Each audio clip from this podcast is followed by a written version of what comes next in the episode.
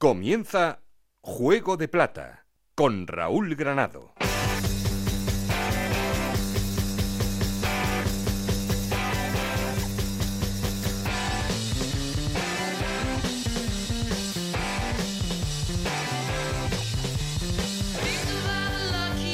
Hola, ¿qué tal? Esto es Juego de Plata, el podcast Onda Cero en el que os contamos todo lo que pasa en Segunda División.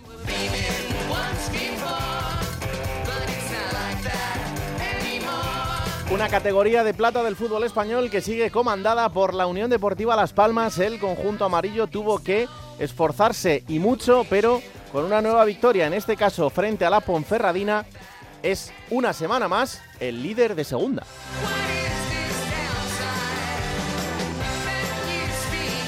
Aguanta el Levante, claro que sí, porque también volvía a ganar en otro partido frente a otro equipo de la zona baja de la clasificación como era el Lugo, pero son los dos equipos que están en puesto de privilegio seguido por un Deportivo a la vez que quiere seguir en esta fiesta.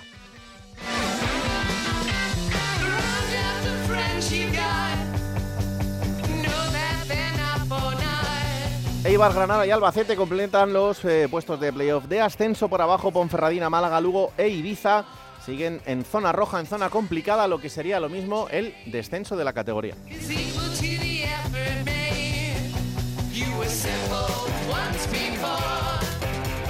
29 jornadas disputadas y mucho que analizar. Como siempre queremos seguir en contacto con vosotros. Para eso tenemos un perfil de Twitter que es arroba juego de plata, un correo electrónico juego de plata.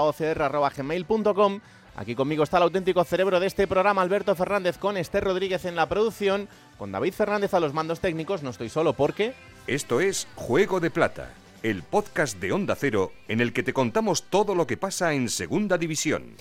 Y como siempre, y para arrancar, ponemos en orden resultados y clasificación. Hola, Esther Rodríguez, ¿qué tal? Muy buenas. Hola, Raúl. Estos son los marcadores de la jornada 29. Eibar 2, Villarreal B 0, a la vez 0, Cartagena 0, Racing de Santander 2, Andorra 1, Sporting de Gijón 1, Tenerife 0, Mirandés 0, Leganés 0, Ibiza 2, Huesca 2, Levante 3, Lugo 1, Zaragoza 0, Burgos 0, Las Palmas 2, Ponferradina 0, Oviedo 1, Albacete 1 y Granada 1, Málaga 0. Con estos resultados la clasificación queda así. Es líder Las Palmas con 56 puntos y le sigue el Levante con 54.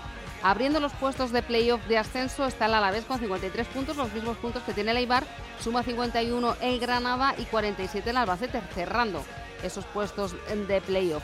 En el séptimo puesto está el Burgos con 45 puntos, suma 41 el Cartagena y 40 el Leganés. Es décimo el Huesca con 37 puntos, los mismos que suman Tenerife y Villarreal B. Décimo tercera posición para el Sporting con 36 puntos, le sigue el Andorra con 35, los mismos puntos que tiene el Real Oviedo. Es decimosexto el Mirandés, tiene 34 puntos en sus casilleros, como el Zaragoza, que tiene también esos 34 puntos en la decimoséptima plaza. Decimoctavo el Racing con 33 y abriendo los puestos de descenso la Bonferradina con 29, suma 25 el Málaga, 22 el Lugo y cierra la clasificación el Ibiza con 20. Gracias, Esther. Venga, pues vamos a, como siempre, saludar al subdirector de este programa. Hola, Alberto Fernández. ¿Qué tal? Muy buenas. Hola, Raúl. ¿Qué tal? Muy buenas. Pues aquí estamos, jornada número 29, en la que por arriba ha cambiado poco, porque los tres de arriba siguen empeñados en, en seguir ganando, en seguir a golpe de victoria, aunque es verdad que han tenido que pelearlo, ¿eh? Sí, eh, han sufrido. A ver, el Levante, por ejemplo, eh, fue en los últimos minutos el, Sí. el golazo de, de Robert Ibáñez. Por cierto, hay que destacar a Pablo Martínez. ¿eh? Eh, yo creo que fue el mejor del partido. Mm. Seguramente está en el mejor momento de la temporada. Dio dos asistencias y un gol. Y es muy posiblemente uno o dos de los jugadores más destacados de, de la jornada. Pero sí, al Levante le costó, ¿no? Dio esa sensación de que, eh, bueno, el Lugo se estaba jugando lo que se estaba jugando y le, y le costó ganar, ¿no? Y lo mismo a la Unión Deportiva Las Palmas. De hecho, me gustó Mm. mucho una respuesta de, de García Pimienta cuando dijo que, claro, eh, si la Ponferradina tiene un sistema que precisamente se adapta al juego que ellos tienen, pues les va a costar mucho más, que no Claro. tienen por qué ir a todos los campos y ganar por tres o ganar por cuatro goles. Aún así vencieron 2 a 0, pero le, le costó, ¿no? Y bueno, al Alavés A la vez ahí sí que dio un pequeño pinchazo con ese Sí. empate a cero con el Cartagena, aunque es verdad que el Cartagena estábamos hablando también las últimas semanas que, Que la estaba mejor. estaba mejorando. estaba mejor. Y bueno, al Alavés sí que se le ve un poco que mm, si no le funciona el plan A, el plan B es el que le, le cojea, ¿no? Eh, para mí tiene buena plantilla, pero no tiene la amplitud de plantilla que tienen incluso el mismo Granada Mm. O el Levante, ¿no? Entonces, bueno, yo creo que quizá ahí el Alavés está un escaloncito por debajo, pero desde luego Luis García Plaza tiene, tiene muy buena plantilla para poder conseguirlo. Y quería destacar también a, a Jordan Boula en la victoria del Racing de Santander, 2 a 0 sobre la Andorra. Eh, lleva cuatro goles en las tres últimas jornadas. ¿Mm? Me está recordando mucho al Emboula del Mallorca de Vicente Moreno que asciende a primera división. Se está sintiendo importante. Es el mejor del Racing ahora mismo, de los dos jugadores más en forma. Y tiene mucha culpa de ello José Alberto. Creo que está haciendo buen trabajo en el Racing, hay que reconocérselo y poner en, en el punto tan, tan alto que ha puesto a Emboula es, es mérito suyo, ¿no? Además, un Racing que sigue fuera del descenso y, Sí. y con cierto margen. O sea que, bueno, que aunque quede todavía trabajo por delante, porque ocupa la primera posición fuera de esos puestos de, de peligro, pero sí que es verdad que, mm, que tiene muchísimo mérito que, que esté todavía en esa zona todavía no roja de la, de la clasificación. Bueno, pues venga, vamos a empezar a dar una vuelta por ciudades. La primera de ellas es la del líder, la de la Unión Deportiva Las Palmas, que, como comentábamos ahora, conseguía esa victoria 2-0 frente a la Ponferradina. Otra victoria de las que hay que trabajarse mucho, pero de las que solo pueden hacer los líderes. Yendi Hernández. Y eso que no despertaba de la mejor manera el encuentro para la Unión Deportiva, la Ponferradina defendía con fiabilidad e incluso el meta iraní Amir le paraba un penalti al delantero Loren Morón en el arranque. Empezó a cundir la inquietud, aún en la primera parte, con el 0 a 0, suenan abucheos, pitos generales eh, al equipo. Y en ese momento el entrenador Xavi García Pimienta decide enviar un mensaje al estadio de Gran Canaria. A mí me sabe mal por los jugadores, porque sé los jugadores que están haciendo un esfuerzo brutal y cuando se escuchan silbidos, estamos en la primera parte, la Ponferradina estaba haciendo un buen trabajo también a nivel defensivo, con las líneas muy juntas, eh, parando el juego cada vez que era posible. Entonces, pues yo me he girado para decir, venga, va, seguimos animando que seguro que va a llegar. Y a la que le hemos dado un poquito también, con un poquito más de velocidad en el juego, rápidamente se ha metido y, y seguimos. Las Palmas que ganó el partido en la segunda parte con los cambios. Sandro Marc Cardona y el carrilero cedido por el Madrid Marvin Park refrescaron al equipo. Y otra vez con la portería a cero. Gran momento de forma del meta Álvaro Vallés para unas eh, cifras de récord. Solo 15 goles encajados en 29 jornadas. Lo siguiente para la Unión Deportiva Las Palmas será visitar Andorra este fin de semana. Es la visita que tiene que hacer el conjunto canario para seguir al frente de la clasificación porque el Levante no fallaba. Ya os lo comentábamos, 3-1 le ganaba al Lugo este fin de semana. Eso le hace ser segundo en la clasificación en esos puestos de ascenso directo. Tercero es el Alavés que empataba a cero con el Cartagena, Roberto Bascoy. El Alavés puso fin a esa racha de cinco victorias consecutivas con un empate a cero contra el Cartagena, que no deja un mal sabor de boca en Vitoria. Hay que decir que la primera parte fue horrible por parte de los dos equipos, sin apenas llegar a la portería rival. Y en la segunda, yo creo que el Alavés fue un poquito mejor, tuvo un par de acciones ahí muy claras en dos cabezazos de Afkar y de Sila, pero estuvo muy bien Aaron Escandel. Y bueno, el Cartagena también tuvo sus opciones, sobre todo en un disparo de Ureña que desvió Sibera, así que aunque es verdad que ha caído eh, de puestos de ascenso directo, sigue habiendo muy buenas sensaciones aquí en Vitoria con este Alavés, insisto, con la llegada de Villalibre y Antonio Blanco ha dado un paso adelante muy importante, tanto a nivel de calidad como a nivel eh, de juego y por lo tanto se sigue soñando con el ascenso en la capital gastistarra. Gracias, Robert. Lo próximo para el Levante, el Villarreal B, que precisamente ha sido el rival de Leibar en este fin de semana, en esta jornada, partido que ganaba el conjunto de Ipurúa 2-0. Íñigo Taberna. Victoria justa y merecida de Leibar, que fue mejor que el Villarreal sobre todo en la primera parte, donde se adelantó el marcador por medio de Yanis Ramani, un jugador que cada día que pasa tiene más protagonismo en el equipo de Garitano. En el segundo tiempo sufrió el conjunto armero debido a que la posición fue para el filial del conjunto castellonense, pero al final con los cambios mejoró el equipo de Garitano y llegó el segundo tanto por medio de Aguer Akeche, un Eibar que suma así su segunda victoria consecutiva tras la lograda en el Anso Carro ante el Lugo, un Eibar que sigue muy cerca de los puestos de ascenso directo. Además, el partido nos dejó la buena noticia de que Aguer Akeche vuelve a tener buenas eh, sensaciones después de su lesión de tobillo y también reapareció Blanco Lechuk, que se ha perdido muchos partidos por culpa de una lesión muscular. Y lo próximo para Leibar será este fin de semana viajar hasta Tenerife para enfrentarse allí al conjunto canario. Eh, Albacete, el Albacete es sexto cerrando los puestos de playoff y este fin de semana también sacaba un empate importante en Oviedo, empataban a uno José Manuel Martínez. Acumular seis jornadas consecutivas en zona de playoff de ascenso a primera no es casualidad, como tampoco tener el segundo límite salarial más bajo de la competición y ocupar el sexto puesto. Las razones se encuentran en un equipo canalla hecho a imagen y semejanza del técnico de moda, Rubén Alves. El gallego se ha rodeado de 23 gladiadores que están codeándose con los mejores luchadores del país. Álvaro Rodríguez, el lateral goleador con cuatro tantos, Higinio, apodado el Calaspanter en el vestuario, máximo artillero con ocho goles, o Fuster y Duba siete en su casillero particular, han contribuido a mantener en un lugar privilegiado al conjunto revelación de Segunda División. Y para seguir en esos puestos de playoff, lo próximo del Albacete es medirse al Sporting de Gijón en el Carlos Belmonte. Vamos hasta Aragón porque allí hay que hablar, como siempre, de los dos equipos. El Huesca, en uno de los partidos locos del fin de semana, empataba a dos frente al Ibiza, es décimo en la clasificación el Huesca, y el Zaragoza conseguía también un empate, en este caso a cero, frente al Burgos, el Zaragoza que sigue en situación complicada, decimos séptimo ahora mismo, a cinco puntos del descenso. Rafa Feliz.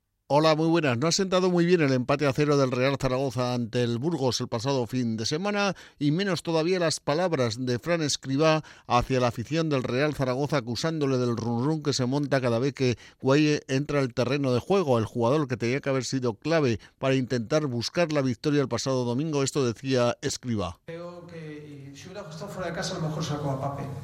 Lo digo con sinceridad pero como mi experiencia última aquí no es buena en cuanto a que lo que genera es más un run run en el ambiente que no beneficia al equipo ni a nada, bueno, pues preferí, ya lo han oído, que crea ese run run en el ambiente del Real Zaragoza y no ha sentado nada bien a la afición del equipo aragonés que intentará el próximo domingo ante el Lugo buscar la victoria de una vez por todas para intentar alejarse de los puestos bajos de la tabla. En Huesca también ha sentado bastante mal el empate de este fin de semana ante el colista, ante el Ibiza y también allí los aficionados hablan de la mala situación del equipo cuando juega lejos del Alcoraz, que cada partido es un problema nuevo. Pues eh, los dos partidos que se les vienen por delante son de AUPA, porque el Huesca tendrá que recibir al Levante y el Zaragoza tendrá que viajar a Lugo. Así que es un partido absolutamente trascendental en ese camino del Zaragoza por seguir evitando los puestos de descenso.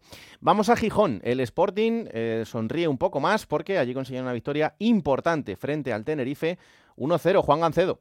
¿Qué tal compañeros? Bueno, pues el Sporting logró una victoria balsámica, la verdad, porque estaba la cosa complicadilla, con Ramírez al frente del equipo, con muchas dudas, porque no se sumaba de tres en tres y se logró frente al Tenerife en un partido en el que la verdad no es que el Sporting hiciera más que el rival para llevarse la victoria, pero esta vez la fortuna le sonrió. La primera parte estuvo muy mal el equipo rojo y blanco.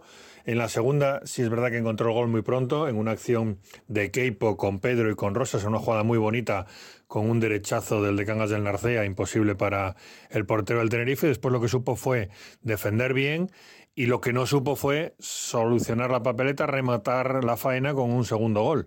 De manera que al final, en el tramo final, hubo algún que otro susto, sobre todo en el descuento un disparo a la madera de Romero que pudo ser el empate. La verdad es que, como te decía, el Sporting eh, ganó un partido que otras veces eh, no ganó y que igual mereció más que en la jornada del sábado. En todo caso, el equipo se va con 36.7 por encima del descenso y eso desde luego tranquiliza bastante las aguas que bajaban revueltas por Gijón. De haber perdido frente al Tenerife, no sé qué hubiera pasado con Miguel Ángel Ramírez, el técnico precisamente canario de Las Palmas, que ha tenido una bola extra en el choque del próximo, o la va a tener en el choque del próximo eh, domingo en Albacete.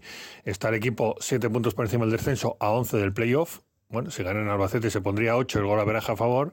Alguno igual diría que el Sporting todavía está a tiempo de todo. La verdad es que parece muy complicado. El equipo está instalado en una situación de mediocridad abrumadora y vamos a ver cómo van pasando las jornadas. Me encanta el optimismo después de una victoria. Eh, venga, vamos. Eh, lo próximo del Sporting, como decía Gancedo, es eh, ir al Belmonte para enfrentarse al Albacete. Albacete, que era el rival del vecino, del Oviedo. Empate a uno. Antes os hemos contado la visión desde el conjunto albaceteño. Ahora vamos a por la visión en Oviedo de ese punto rescatado en ese empate. Chisco García. Hola, ¿qué tal? ¿Cómo estáis? Pues la verdad es que el Oviedo no acaba de salir del atolladero de resultados en el que se ha metido en las últimas semanas y bueno, pues encadena ya tres jornadas consecutivas sin ganar, dos derrotas, un empate, el último frente al Albacete y eso hace que la gente ya definitivamente mire con bastante preocupación hacia los equipos que vienen por detrás en la tabla y que lógicamente se convierten ahora en la gran amenaza. Y es que el gran problema que tiene el Real Oviedo es que es el equipo menos goleador de la categoría, solo ha metido 19 tantos en lo que va de campeonato y hay un dato que es muy revelador en ninguno de los partidos disputados ha metido, ha sido capaz de meter más de un gol. Así las cosas, pues claro, eh, estás siempre muy condicionado y pese a que en la última jornada consiguió adelantarse frente al Albacete, en un acierto también del conjunto manchego se pusieron 1 a 1 y ahí prácticamente se acabaron muriendo las esperanzas de los azules. Que ni tan siquiera la presencia del eh, presidente del grupo Pachuca, del máximo accionista del club, Jesús Martínez en la ciudad, les ayudó a conseguir una victoria que ahora tendrán que buscar el próximo fin de semana en Andúba, en lo que se antoja ya compartido con exceso de presión para los oviedistas. Pues sí, eh, Mirandés Oviedo es lo que va a tener el próximo fin de semana. En Santander, ya os lo comentábamos también en el arranque de este partido, respiran tranquilos y eh, felices en ese camino para intentar la salvación. Victoria 2-1 al Andorra, Fran 10. El Racing pudo celebrar sus 110 años de vida por todo lo alto, ganando 2 a 1 al Andorra con muchísima efectividad a la contra y también sufriendo al final. No era un partido más y lo sabía el entrenador José Alberto muy contento por, lógicamente por los tres puntos muy importantes y también por el día que era, ¿no? Un ambiente festivo para, para el club, para nuestra afición, un día muy especial. El equipo santandino lleva quinto por la cola un montón de jornadas, pese a la buena racha de resultados. La llegada de José Alberto al banquillo racinguista ha sido un revulsivo tanto en juego y goles como en puntos logrados. Con el míster asturiano se han ganado cuatro partidos empatado tres y perdido solamente dos. Ahora la permanencia se ve más que posible, sobre todo porque se ha mejorado la efectividad de cara a la portería y se ha hecho del sardinero un fortín. Tres victorias con José Alberto y un empate, mientras que con Fernández Romo solamente se ganó un partido como local. El fútbol son dinámicas y parece que la del Racing es positiva. Y ojito a lo del próximo fin de semana, Málaga-Racing es eh, el partido que tiene que disputar este fin de semana. Duelo increíble en esa zona baja de la clasificación. Eh, vámonos a Lugo, porque allí las cosas siguen bastante complicadas. Es cierto que este fin de semana el partido también se las traía, porque era frente al Levante, esa derrota 3-1 que deja muy tocado una semana más al conjunto lucense. Rubén Fernández Dorado. El Club Deportivo Lugo sigue en caída libre tras cosechar una nueva derrota en Valencia ante el Levante. Dos goles a favor en lo que llevamos de 2023 y un solo punto es el bagaje de un equipo al que le quedan 13 jornadas para despedirse del fútbol profesional tras una década disfrutando de la categoría de plata. El Lugo peleón de las salvaciones agónicas de las últimas temporadas se ha convertido en un equipo que baja los brazos a la primera de cambio, falto de ideas y sin rumbo. El técnico catalán Joan Carrillo mantiene su discurso bastante alejado de la realidad del equipo considera que el fútbol está siendo injusto con sus jugadores. Hemos tenido nuestras chances, eh, yo creo que hemos hecho un partido para sacar algo. Es una situación eh, en la que mm, creo que por lo que, lo que hemos puesto la competición está siendo cruel con el Lugo. 11 puntos separan al Lugo de la permanencia que marca el Racing de Santander, pero las sensaciones de los últimos tiempos hacen impensable mantener un ápice de optimismo. Bueno, pues repaso completo por ciudades donde se están jugando muchas cosas, tanto por arriba como por abajo, y ahora los que se la juegan son el resto porque el señor no sé cómo viene hoy. Plata o plomo. Soy el fuego que arde tu. Pues cuéntame. Pues vamos a empezar por La Plata. Bueno. Vamos a empezar por La Plata, porque hablábamos al principio del programa de Luis García y del Alavés, de ese empate que yo creo que el Alavés hizo buen partido, ¿eh? para merecerlo jugando en casa. Eh, uno de los equipos que es candidato claro al ascenso directo, tiene esa presión, tiene esa necesidad. Mm. Y a mí me gustó mucho esta respuesta de Luis García sobre esa presión. No depende todo de ellos solos. Eh, aquí juegan más equipos y hay un ritmo muy alto. Lo estamos hablando de Las Palmas, de Levante, incluso Leibar que está apretando por detrás. Mm. Y quiero que escuchemos a Luis García porque La Plata creo que es una respuesta muy adecuada para la situación del Alavés. No, que no somos ni el Madrid, ni el Barça, ni ninguno de esos, que somos un equipo de segunda y tenemos limitaciones, aunque no nos creáis. Nos cuesta y el equipo yo creo que está haciendo una temporada increíble. Hemos tirado 14 de esa portería, en Zaragoza no llegamos ni a 10 y metimos 4. ¿Cuál es la diferencia? El acierto. El día que estás inspirado, el día que estás tal, no estás acertado, pues no estás acertado. Simplemente es la inspiración, de verdad, y el acierto de los jugadores. Aquí no hay ningún Benzema, Vinicius, empieza por los del Barça, los del Atleti, aquí no hay ninguno de esos. Aquí son chavales de segunda que hoy estamos haciendo una temporada fenomenal y por eso estamos arriba con los mejores, porque el equipo curra, trabaja y hay días que no le salen las cosas. Es la inspiración. Y es verdad, yo no, no, no decimos que no sea así. Hay que decirle a la gente del Alavés que, bueno, que baje un poco. Yo creo que queda mucho. El Alavés está ahí, está a un Claro. punto del ascenso directo. Y noté mucha tensión el otro día, ¿no? Mm. Como una necesidad imperiosa. Juega el Alavés en casa, pues parece que tiene que ganar todos los partidos. Aún así, yo creo que mm, lo puede hacer, ¿eh? Lo puede hacer. Pero bueno, es para bajar un poco lo- los ánimos, porque esta respuesta de Luis García precisamente habla de la inspiración, que no Mm. todos los días los jugadores son. No son máquinas, Obvio. son humanos. Y el plomo A ver, va a ir para. Fíjate que venía de darle la última vez una plata. ¿sí? A nuestro Eder Sarabia. Vaya, vaya. por- Nuestro queridísimo Eder Sarabia, creo que ya lleva tres plomos esta temporada. Sí, la verdad es que está en el top one ahora mismo. Pero eh, el otro día en esa derrota contra, contra el Racing de su Andorra, Mm. eh, hubo malestar ¿no? en la afición de- del Racing eh, por una respuesta que dio. Y bueno, a Eder Sarabia se le ha tachado mucho de, de populista, tribunero, ¿no? Sí. Un entrenador que le gusta mucho regalar los oídos con según qué respuestas que en el fondo se le presupone que no piensan. Mm. Pues el otro día me dio la sensación que fue una de estas, escucha. Yo quiero al Racing porque me lo ha inculcado Quique Setién una auténtica barbaridad. O sea, para mí, ven- es que es- me estoy hasta emocionando. Venir aquí y jugar este partido es la hostia. O sea, la hostia. Y vivir lo que hemos vivido hoy, que hemos salido a la mañana por el sardinero, hemos ido por ahí a correr, hemos vuelto. Es la hostia. Ahora, es verdad que hay actitudes que no me han gustado. No me ha gustado que Jordi Bola se tire dos o tres veces, no me ha gustado que esto. Y eso al árbitro, la, la labor esa arbitral no, no le favorece y creo que Josuay no ha sabido gestionar, pero la segunda María no le ha dicho absolutamente nada y, y ya está. No, prefiero hablar de fútbol que, que de estas cosas. Estuvo a punto de llorar, ¿eh? Estuvo a punto de saltársele la, la lágrima para luego acabar hablando de los árbitros, como hace eh, habitualmente el bueno de Eder, a que le mandamos un cariñoso saludo de aquí, porque si no fuera por él no nos daría estos, Eso es verdad. estos pero es que momentos. tampoco, tampoco lo necesita, creo yo. No sé, que disfrute de la temporada. Si está haciendo. A ver, que está luchando por la permanencia porque es lo que evidentemente se presupone de este equipo, pero que durante muchísimo tiempo ha estado incluso en el playoff. O sea, Sí. no Sí, sé. no Lleva más de un mes, yo creo, mes, mes y pico, que está como sufriendo, es lo que tú dices. Es no está disfrutando de la, de la categoría, para lo bien que empezó. Disfruta, Eder, disfruta. Vamos a por la próxima jornada.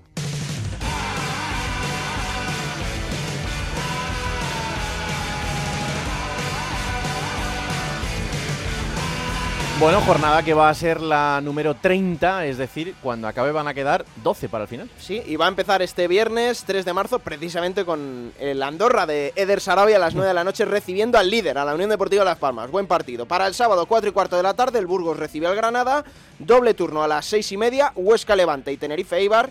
Para las 9 en Andúba, Mirandés, Real Oviedo. Domingo 2 de la tarde, Leganés Ibiza. A las 4 y cuarto, el Albacete recibe al Sporting.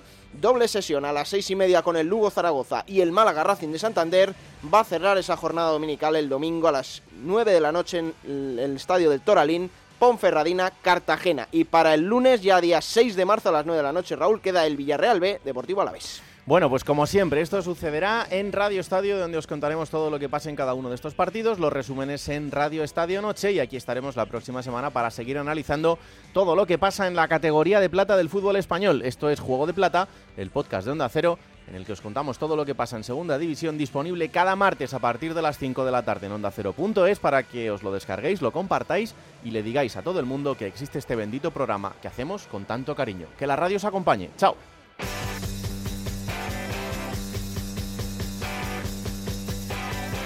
Raúl Granado, Alberto Fernández, Ana Rodríguez. Juego de Plata.